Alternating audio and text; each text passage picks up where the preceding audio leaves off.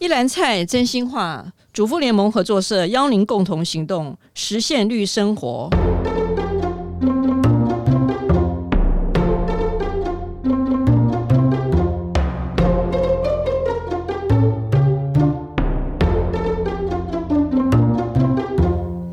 你好，我好，共好。我是合作瞭望台单元主持人林邦文。地方创生这个名词呢，呃，最早是来自日本。那少子化了，农村人口外流，高龄社会啊，城乡差距呢扩大，这些问题几乎是全世界各国普遍的现象。台湾呢也不遑多让。那今天我们很荣幸邀请啊，长期关注台湾社区营造、地方创生的曾旭正曾教授，跟我们分享国际呀、还有呢台湾创生的一些成功的案例。另外呢，就是说，在台湾未来哦，呃，这个地方创生比较可惜的一个方向哈。哎，欢迎曾老师。哎，主持人好，大家好，很高兴有这个机会来谈这个课题。嘿，那曾教授呢？呃，我有一次就听到人家叫你。阿姑，这个很牛。为什么叫你阿姑？一方面是因为我属牛嘛，对，然后牛呃，在台湾水牛它有它的特性，就是呃，很兴奋，对，很兴奋呐、啊，然后就一直往前走，往前做这样子，然后也算是蛮好管闲事的，就我个人啦，所以就一直用曾阿牛当做我的绰号这样。很有意思，我今天比较没大没小啊，没什么关系啊。那老师呢？其实，在过去 哦，关注这个社区营造嘛，还有这几年也是有机会在谈这个地方创生。那现在可不可以跟我们就是来分享一些印象中比较特别的一个案例，嗯、然后可以作为我们台湾啊未来发展的一个借鉴？好。我我想这个应该先从地方创生到底是什么意思，好让大家能呃了解了之后，也许你就可以评断一下你所知道的台湾哪些地方可能算是地方创生比较成功这样子哈。地方创生这个呃，如果说具有政策上，它这个名词是二零一四年日本他们才提出来的，那它的那个政策的名称哈，用日文来看，它是叫丁人工作创生。丁就是丁丁就是我们讲的城镇啊，呃呃，社区啊，丁对丁，哎，然后人，然后再工作创生。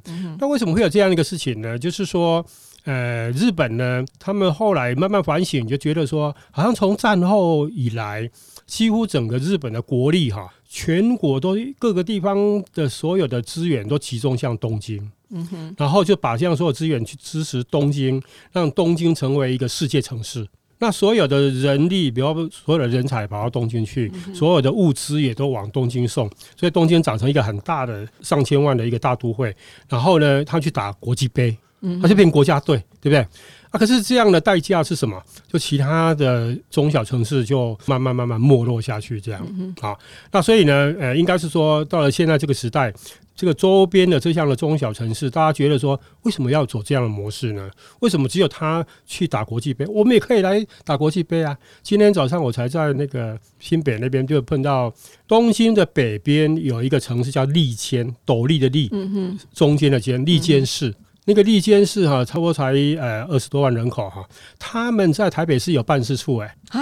就有点像，你可以想象吗？想象就是说，比如说，呃，这个基隆到这个香港去设办事处，嗯、或者到日本去设办事处。那是主要是观光吗？还是？对，他们就是他们地方创生的一环。哇！他们要想办法把利坚市的一些独特的东西跟外面产生连结。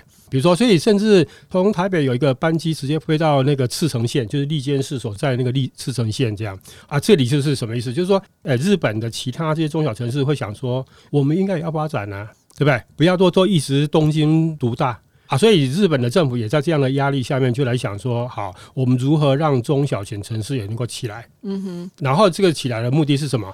因为原本这些城市都面临到人口外流，嗯然后甚至人口老化。它、啊、也少子化，啊，所以地方就慢慢、慢、慢慢就要消灭掉了。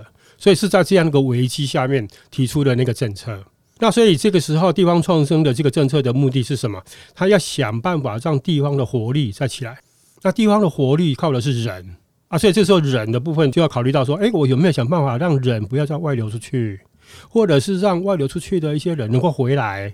那甚至呢，有没有可能我把我自己弄个很有特色，所以吸引了一些跟我们这里没有地缘血缘关系的人跑来这边当新住民？所以说人口的流动这样，所以是在这样的一个目标下面，就针对人，所以他们甚至就慢慢有一个概念跑出来，叫做关系人口。哦，呃，就是说跟这里产生关系的人就对了。哦，那当然原本是有血缘关系的人，那没有血缘关系的人，我也想办法让他产生。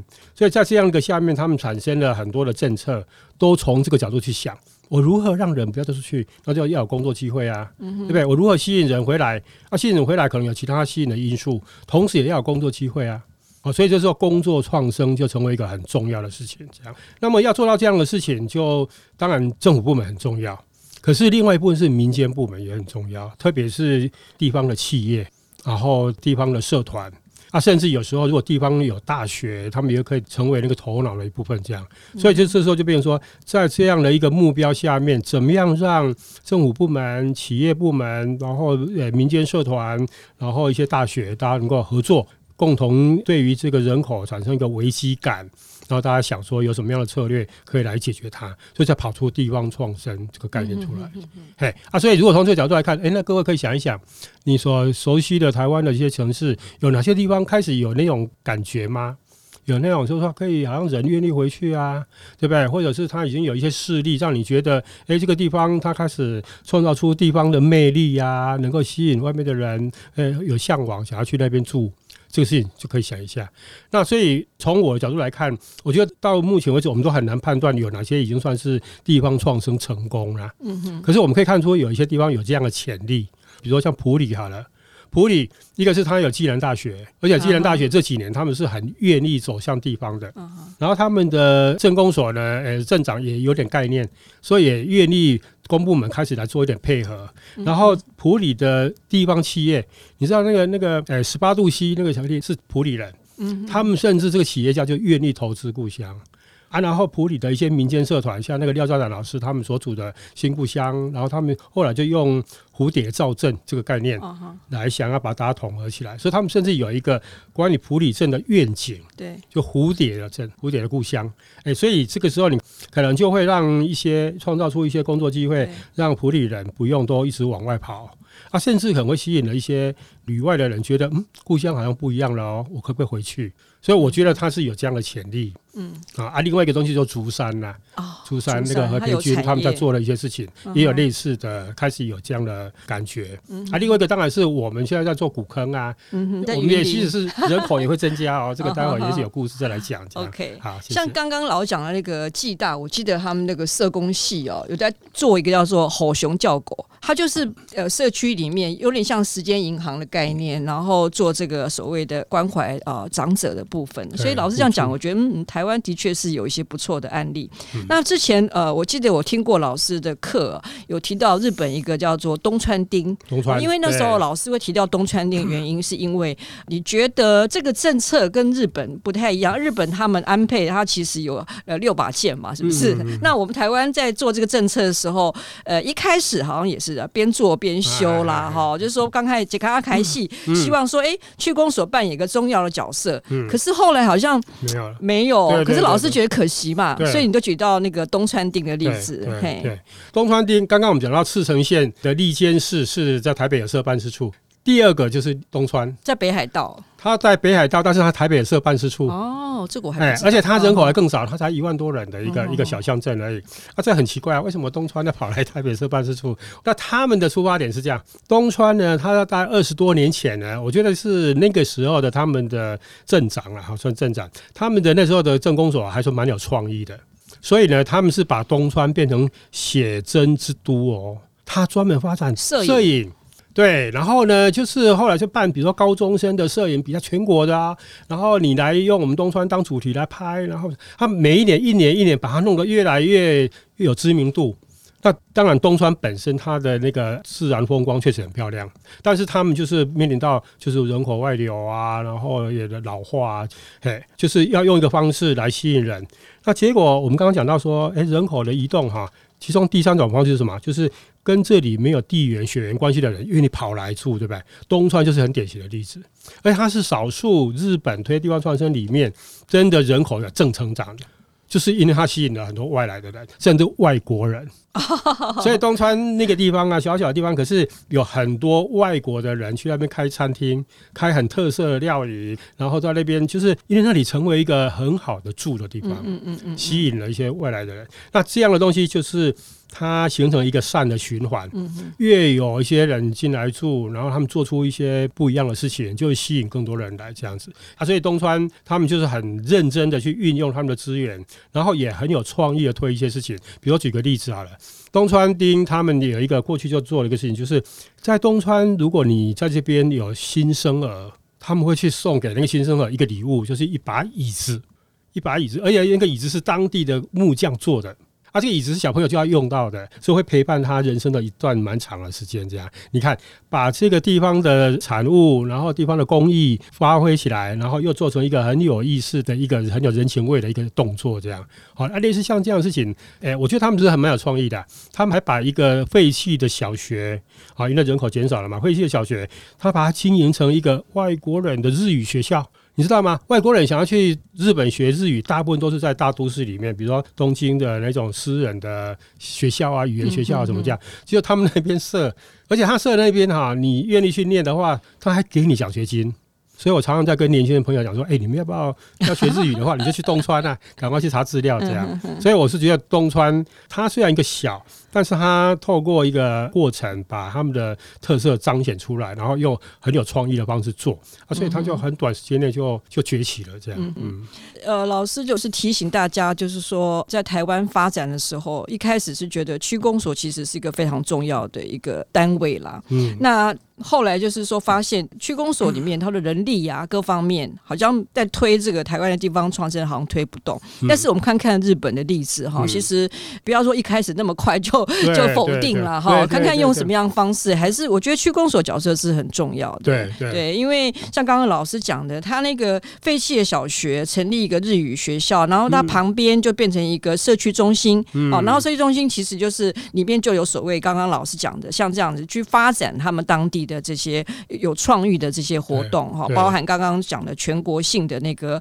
就是摄影比赛。嗯、那它这个东川町其实是往非常有名的那个一个山的路上嘛。那以前很多人就是去爬山，不会路过哎路过而已。然后现在他们可以说停留，然后去那些有趣的店，包含是外国人开的那个独特的咖啡店啊、好餐厅。所以这个是一个蛮有意思的一个例子啊，蛮好玩的。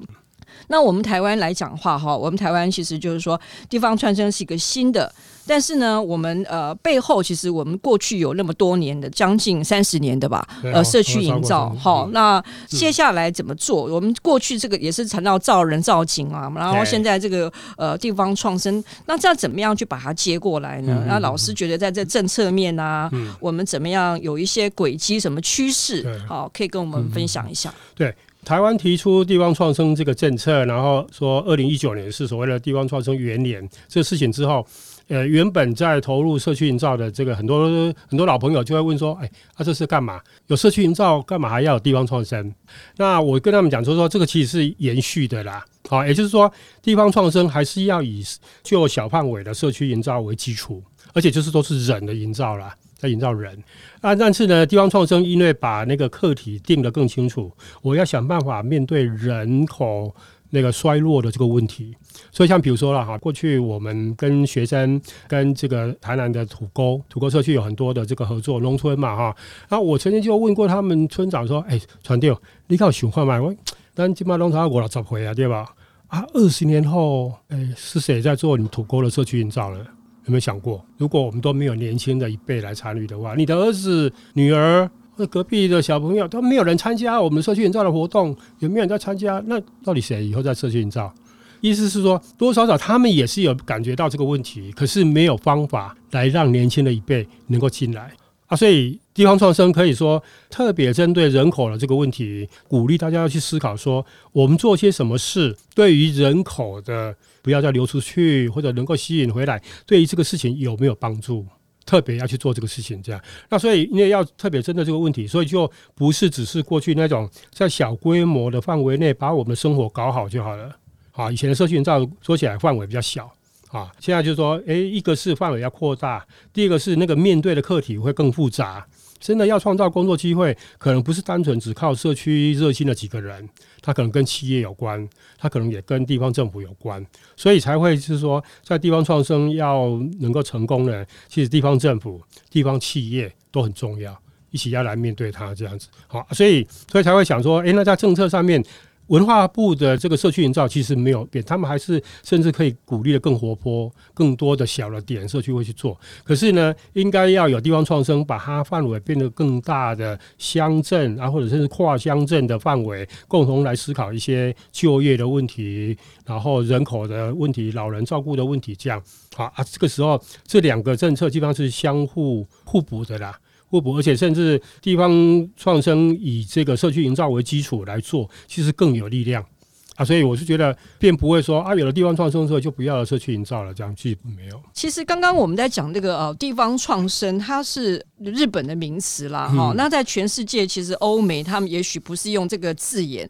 就是有点 revive，就是说让一个地方活化。那其实方法很多种哦，就是像像德国他们有那种农村金牌奖啊，那像美国就是说大学跟他的一个呃城市的一个基金会哦，怎么样协助地方社区把一些工作机会直接给地方，然后地方他们就开始成立不同小型的，好类似那种合作社那样子的概念。那像索尔的话，他们当年就是说省下一座核电厂，其实那个。概念就是说，在做这个节能以外呢，他们也是当地人，就是类似水电工，就成立一个小型组织哦，然后来服务社区。所以老师其实以前也在其他场合也一直在讲，就是说这个地方创生组织呢，嗯，需要纳入这个合作精神吗。是是，就是说，呃，要推动地方创生的时候，假如说刚刚讲一个是创造工作机会，那你工作机会一定表示它有个工作的内容嘛。那那个工作内容，比如说去呃为老人的福利来做怎样促进，然后或者甚至是去做环境保护啊，来提升地方的这个环境的品质，反正很多事情都可以做。那在做这些事的时候呢，不一定都是靠公部门啦，应该越来越多是民间就可以做的，而且是把它变成是有商业模式的。就说那样做是会有金钱的流动这样子，那这个时候呢，当然 OK，你说啊，那当然就变开一般的公司嘛，可是不一定啊，你也可以做社会企业。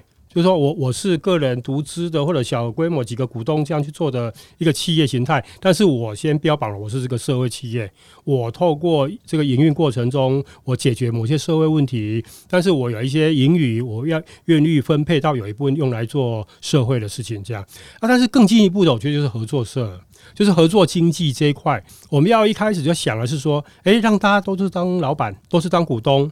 啊，然后我们共同思考，就是说我们做这个事情的意义是什么？那我们要解决什么样社会问题？我们去做它啊，它因为是可运转的商业模式，所以可以养活我们自己之外，又可以创造了一些实质的利益。啊，这个利益可以拿来有一部分做社会分配，照顾某些社会课题，这样。所以我一直觉得说，诶，在这个地方创生过程中，是会有很多年轻人他们想要创业啦。他们去想出一些有趣的想法做法，然后就要来推动它。那这个时候，当然过去最直觉的就是说我开个公司，对不对？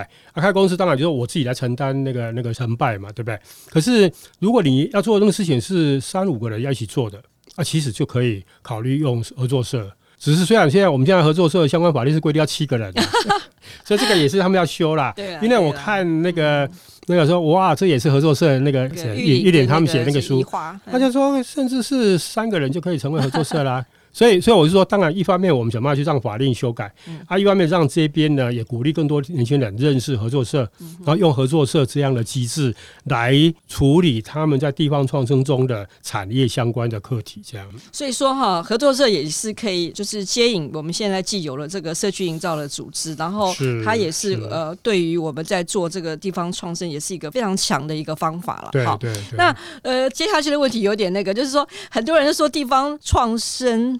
变成地方创伤，嗯、老师看到了，呃，有些台湾面临到的这些困境跟挑战是什么？嗯嗯、OK，呃，我所知道的，他们会讲地方创伤的部分啊，大家应该是说年轻人，呃，一股热情投入到里面去，结果发现碰到非常多的障碍啊，非常多的困难啊，比如说这样讲的，比如说他们发现哦，也许去申请某些政府的补助案。哇，但是那个核销的东西搞得他怀疑人生，类似像这样。那或者是说，呃，他们发现很多想要做的事情也找不到资源。啊啊，然后或者甚至是有些政府的政策的的那个标的跟他们要又不一样之类的，所以才产生那个会不会变地方创伤这样啊？好，但是我觉得啦，我觉得这个应该对台湾而言呢，虽然有日本的经验在前面，可是台湾还是必须要摸索自己的道路。比如说我们这样讲的，好了，在日本哈，其实真的他们的地方政府乡镇这个层级哦比较强，相较于台湾。我们在我去参观，不管到琉球也好，或者在日本的本岛这边看，去到一些农村拜访他们的町公所哈，那在公所里面，你都常有看到是很多那些职员呐，他说我我我就是这边在地人，而且呢，我是比如说大学毕业之后，我先到某个地方当公务人员，我就千方百计就帮我自己调回来。他们就是要回乡服务就对了，这样这是一个。第二个是他们的町长的这个制度呢，他们町长连选得连任，所以往往碰到一个做的很不错的是，他们已经当了二十年的町长了。哦，所以他很多的政策啊、想法就能够一直延续下去。对，那所以我觉得这部分是我们跟日本真的是差距比较大的部分。啊，另外一部分是我们现在的普遍的乡镇哈，乡镇长是没有那个危机感的。他没有危机到说，哎、欸，我们真的是人口在减少啊，怎么办？怎么办？怎么办？不会，然后他们还是在问说，哎、欸，政府有没有什么补助啊？有没有什么资源啊？这样啊，啊，看补助的要求做什么，我们就跟着配合做什么。我觉得这部分是比较可惜的地方，就是比较被动一点。哎、嗯、啊，对，是没有那个部分的问题意识，嗯，然后没有那个创意。呃，所以我们台湾其实，在地方创生跟日本其实是有些地方不同了。那也谢谢老师提醒啊，大家就去思考这个问题。呃，这些基层公务员其实是影响台湾社区发展非常重要的一个因素。对。那老师这几年我有在注意到你的脸书，你的那个动态哦，你最近在规划这个古坑一个。心灵生态村哈，那它是个什么样的一个理念在推动？然后它跟地方创生有没有关系呢？好，这个是要从二十多年前讲起来哈，就是说我们在古坑的麻园村这边。哎，我现在是在一个佛教团体叫福智，福智的佛教团体。那差不多二十年前，福智团体来到古坑马远这边，跟台糖租了呃一大片土地，在那边设了小学、国中、高中这样子，同时也把周边的将近一百公顷的土地也租下来，啊，做成有机的农地。那这个事情这样已经有二十年的经验。那我们后来是想说，一方面教育的部分已经走得比较稳定。那另外一部分就是说，也蛮多我们的一些同修就住到这附近来，在那个聚落里面买房子啦，或者是盖房子这样。那所以呢，我们就画一个更大的范围，除了那个教育园区之外，旁边的有机农体之外，再包括聚落整个这个范围，我们就说也有了一个梦想，就是说要来推一个东西叫古坑国际心灵生态村。那这时候，哎，关键字就是生态村嘛。各位诶朋友，也许有些人会比较了解，就是说现在国际上面也越来越多地方一些志同道合的一群人，他们就想办法说，我们要不要去找一个地方，然后我们就住在一起啊，然后一起来经营我们的呃一个比较理想的生活。啊，一般把它称为叫 intentional community，就是意向型的社区。大家共同的想法，然后住在一起这样。那这一类的生态村呢，往往大家就是说，因为有一个共同理想，那大部分的理想就是什么？我们希望对环境的影响最小，然后我们希望呢，大家跟大自然的关系啊更紧密，然后呢，自己来农耕，那甚至呢，呃，小孩子的教育，我们也可以更有想法，大家一起来教育他啊，或者人的照顾种种，就经营这样的生态村。那我们多了一个“心灵”两个字，那因为是佛教团体嘛，大家在心灵提升这一部分是有很有共识的部分，这样啊，所以我们呃四年多前开始有这个构想，开始要来把这个范围内呢，然后就跟聚落的人，等于说一起来共同的思考，然后共同的开始敦亲睦邻啊，然后慢慢的让他们也变成有这样的想法来在经营这个事情。那因为心灵生态村除了对环境的课题之外，它现在很多很多的面向。像刚刚讲的有机农业的发展，像教育的发展，然后甚至人的照顾啊，然后甚至有一部分就比如说呃带进来循环经济的概念啊，在生活上面做一些改变。那或者甚至呃带进来这个大家如何共同居住，共同居住之中有一些什么样的互助合作的操作的方式，这样这样子我们就定了七个面向来推动它，这样那呃应该是同步在推的，七个面向都在推。像比如说我们最近推再生能源，那再生能源部分在我们的那个工作室的屋顶，那个工作室的房东就他也很有概念，所以我们就很快来把它变成一个示范场。变成是一个家庭的太阳能的基地这样子，啊，然后或者在推的这个老人照顾的部分，都都有很多故事跑出来，啊，基本上就是等于说是要推动一个就是互助共好了。大家人跟人的关系要经营，然后让它更和善，然后呃，大家去想出有一些更好的生活的想象是什么啊？一起来来来把它做出来，这样子，对，大概是一个这样的一个过程。听起来就是在建构一个很理想的社区生活。所以一个是现代桃花源。哦，我想我们很期待哈，然后到时候号召我们合作社的呃社员去参观。啊，可以啊，可以啊，可以啊。我知道老师也是我们合作社的社员嘛。是是。那你平常呃会煮饭吗？有啊，我我们家我觉得比较幸运的就是我跟我太太，然后我们都还是想办法尽量能够在家里面吃了。哎、嗯，啊，从最早我太太嫁给我之后，因为她以前在娘家是。不需要她进厨房的，哎，所以他嫁给我的时候是都不会煮的，然后我们就开始摸索啊，然后初期我的厨艺比他好一点，现在他是认为他比我好了。哦，那老师最擅长的一道菜是什么？最擅长一道菜啊，洋葱炒蛋啊，哦、啊，或者是我们两个都很喜欢做的就是用豆腐做的料理哦。嘿嘿，因为一方面，呃，我们吃素，所以就需要蛋白质，它就是豆腐是一个很重要的来源，这样子。这真的太棒了哈！但是呢，特别是小孩子，呃，离巢之后，又剩下两个人，对不对？我们空巢期，对，最最重要的心得就是，哇，好麻烦哦，两个人每天都要搞三餐，对不对？然后就想说，嗯，我们慢慢学，慢慢学，我们每天变成过午不食好了，所 以简化成两餐或者什么这样。目前还是都会煮了。那老老师知道，我们主妇联盟其实在全国有五十五个站所嘛，然后我们有不同五个分社。那你觉得呢？对于地方创生呃这个议题，呃，您认为我们呃合作社可以做点什么？好，诶，我们刚刚讲到地方创生里面有四个主要的主角嘛，一个就是说地方政府，然后再来就是产业方面的，还有一个是地方的团体。然后再来就是学校、大学。啊，我觉得足联盟的这些战所呢，它其实是有点跨到两边，一个是跟企业有关，这等是一个呃经济的单位；啊，另外一部分它也是一个地方团体，就是对地方比较熟悉，慢慢会提出意见的一个地方这样子。那我觉得地方的战所呢，如果能把它变成就是以食农教育这个为主，然后把它经营成一个鼓励更多人关心这个在地的这种食农的课题。我我像我们新颖好所在，他们就常常会办一点活动啊，然后就是大家分享哪些东西怎么煮怎么吃，甚至我知道主妇联盟常会办那个去产地拜访啊。嗯、那我觉得啦哈，如果主妇联盟可以自己设定说，诶，我以后真的有可能我的这个方圆三十公里范围内的农产品，我会尽量采购这边来的。啊，让参加这个的社的社员也有机会认识这个范围内的农夫，嘿啊，所以我觉得一方面是减少那个碳的里程数，啊，一方面是也让大家对地方的一些发展更熟悉。那我觉得这东西就是作为一个地方创生的很重要基础。地方创生的最重要部分来自于对地方的情感跟爱啊，啊，你要对地方有情感，认识是最关键的。所以我觉得这一部分是可以一起来努力的。然后另外一部分是，呃，主妇联盟运用他呃创办合作社的这种合作社组织经营的能力，也来推广一下，鼓励更多人用合作社的思考来做更多事情，这样。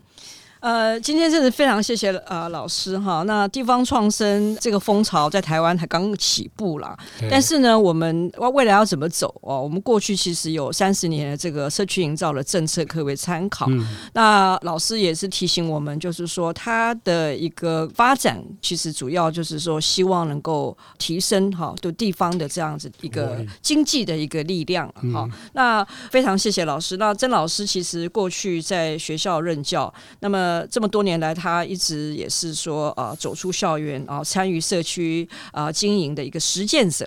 那么推动地方文化向下扎根。目前台湾其实有很多在做地方创生的行动者啊，都是老师的学生，可以说是作业英才啊，桃李满天下。